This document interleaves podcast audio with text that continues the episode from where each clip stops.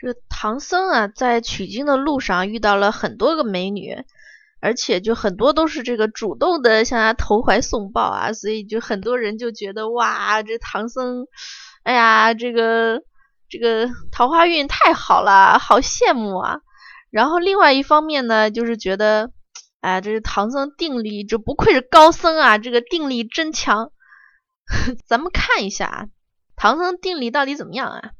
就是首先看一下唐僧他这个这个人啊，就唐僧他是一个白白胖胖、健健康康，然后气宇轩昂、风姿非常非常好的一个男人。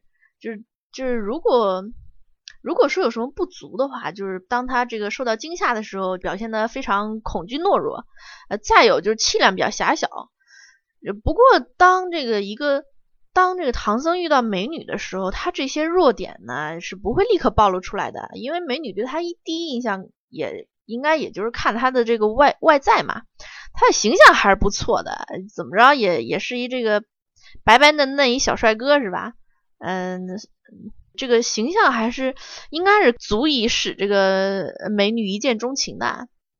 那咱们看这个这个唐帅哥这一路上一共遇到了多少个美女啊？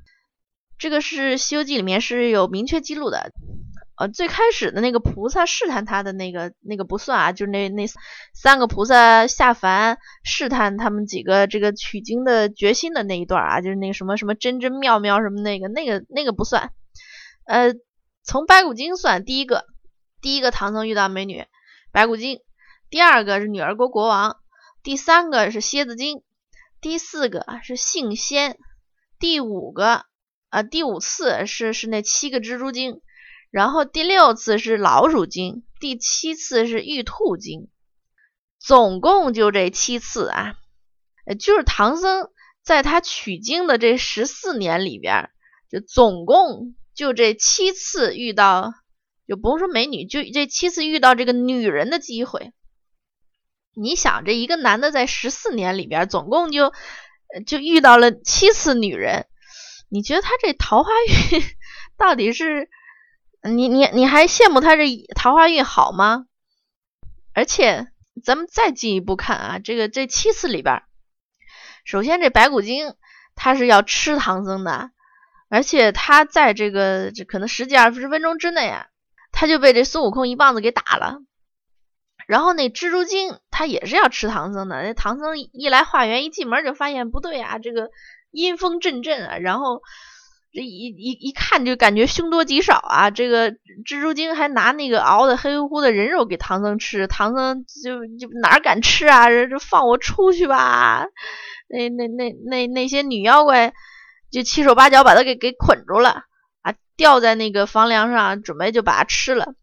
就这两次都不能算桃花运啊，就剩下五个，剩下五个呢是对唐僧示过爱的。那咱们看这个唐僧在蝎子精那儿啊，那个琵琶洞那一晚，这蝎子精呢是百般诱惑，弄了半夜，唐僧也未曾动念，结果被捆起来了。咱看唐僧他这个为什么未曾动念呢？这原因有两个啊。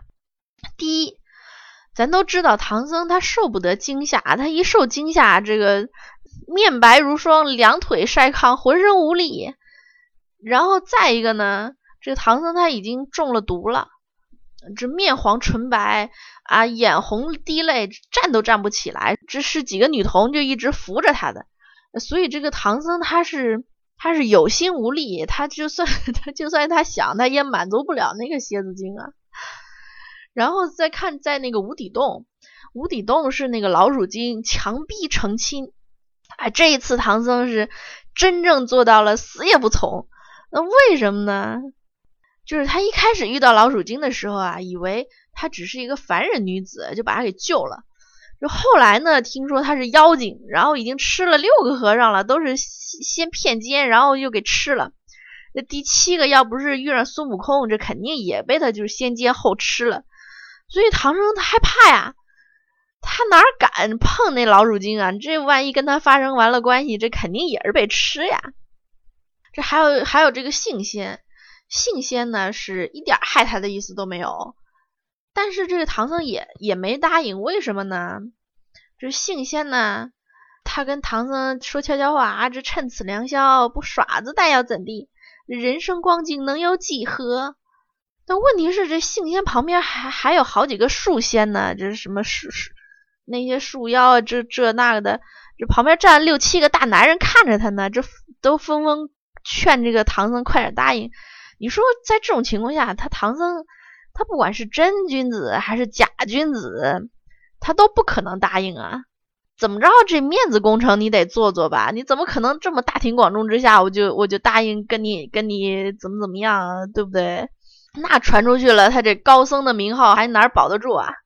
然后最后一次呢，是那个玉兔精要跟他成亲，这一一见面就被孙悟空给搞破坏了，这也没成。所以在这个取经路上这十四年啊，可以说唐僧几乎几乎就没什么桃花运。然后他也没破色戒，但是他没破色戒，不是因为唐僧有定力。也当然也不是因为这个唐僧他身体有问题啊，这实在是因为这个客观条件不允许。然后只有这个女儿国这一回是，呃，应该说这个条件也有，然后也没什么危险，但是唐僧表现的是很坚定的。但是女儿国这一回呢，唐僧其实。女儿国这一回，你应该说唐僧他是成了亲的，而且他走的时候跟那个女儿国国王行的是俗家的礼，他不是以这个和尚的礼去跟他告别的，他是行的俗家的礼，所以所以咱们可以可以认为这个唐僧有可能是是打算成了佛之后再去找他啊，就就就相当于他结结了婚，然后就抛弃了这个老婆就走了。他为什么这次他主动走了要放弃了呢？他一心去取经呢？他说啊，我在这里贪图富贵，谁去西天取经，那不忘坏了我大唐之帝王也？就听起来好像是为了皇帝，但实际上呢，咱们看啊，他要是真把皇上这个放在了心上，他就不会把这一路拖了这么长，这两三年能走完的路，他走了十四年，就是说明。这皇帝是死是活呀，他根本不在乎。他取经不是为了皇帝，他其实是为了他自己能成佛。反正只要他走到了，他就能成佛。呃，早一天晚一天也没啥关系，他就慢慢溜达嘛。你可见他这个成佛的心还是很坚定的啊。就不管不管怎么着，他还是一心一意要去取经的，所以他才放弃了这个女儿国的这个老婆。但咱不能保证，就是 他有可能是打算成完佛之后回去找人家，先留一后备役。咱们看这个，作为一个出家人啊，就是最基本的要求是五条：这个不杀、不盗、不诓、不淫、不酒。这个五戒里边，唐僧他破了四戒，就只有这个不淫，他是真正做到了的。咱们看这五称为什么这么设计呢？因为不杀生、不偷盗、不诓语、不饮酒这四条啊，只要是个正常人。基本上都是可以做到的，但是不淫就是呃禁止性生活，禁禁止这个性幻想，这个一般正常人好像都不太容易做到，这是很难的。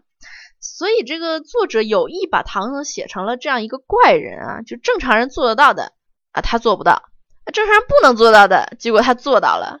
所以他这个表达的一个一个思想就是，你要想成佛，你就不能把自己当人。而且这个其实唐僧他破不破戒跟他能不能成佛是没关系的，嗯，这个取决决定权就是佛祖一句话嘛，就是他不是因为担心这个破了色戒不能成佛，就他纯粹是因为这个没有机会，就是呃也你基本上不用担心着因为这个破了色戒而不能成佛。而且很有意思的是，这个作者就很把这个很多妖怪神仙都写成是有配偶的，就是说明你。有这个性生活也是能成佛、成仙、成佛的。然后更妙的是，那个女性想要成仙，你得必须得破色戒。这女性啊，极难成正果，就不不管怎么修炼啊，你你是一女的，你就成不了正果。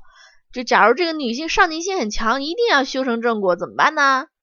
你不用像唐僧似的，这个就就九九八十一难，你只要把你的身体奉献出来啊，送给这种。像唐僧似的这种就能成佛的这个高级人员配合一下，你只要人家愿意，你就可以啦。这个跟现在 跟现在一些这个潜规则很像啊。就《西游记》里边有两位女性是想要跟唐僧交配的，这个动机就是为了要成为这个太乙金仙。咱们看太乙金仙在《西游记》里边这个级别是很低的啊。孙悟空他就是太乙金仙。咱们前面说了那个神仙跟妖怪的区别，就是你有编制还是没编制。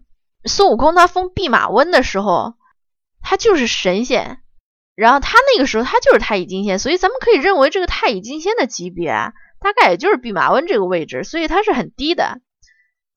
那女性女性的这个，你想要成仙，就甚至你想要成这么低的一太乙金仙，你你都必须得跟这个高级呃，跟得跟上官有就是打好关系啊。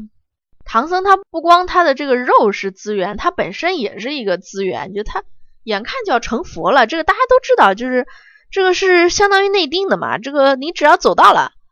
对吧？这个佛祖就就会让你成佛，所以这一路上这些有这个成仙这种进步思想的女性，也都是很期待跟唐僧来这么一下，好歹也能成个仙嘛，对不对？你你要不然没别的路可选呀。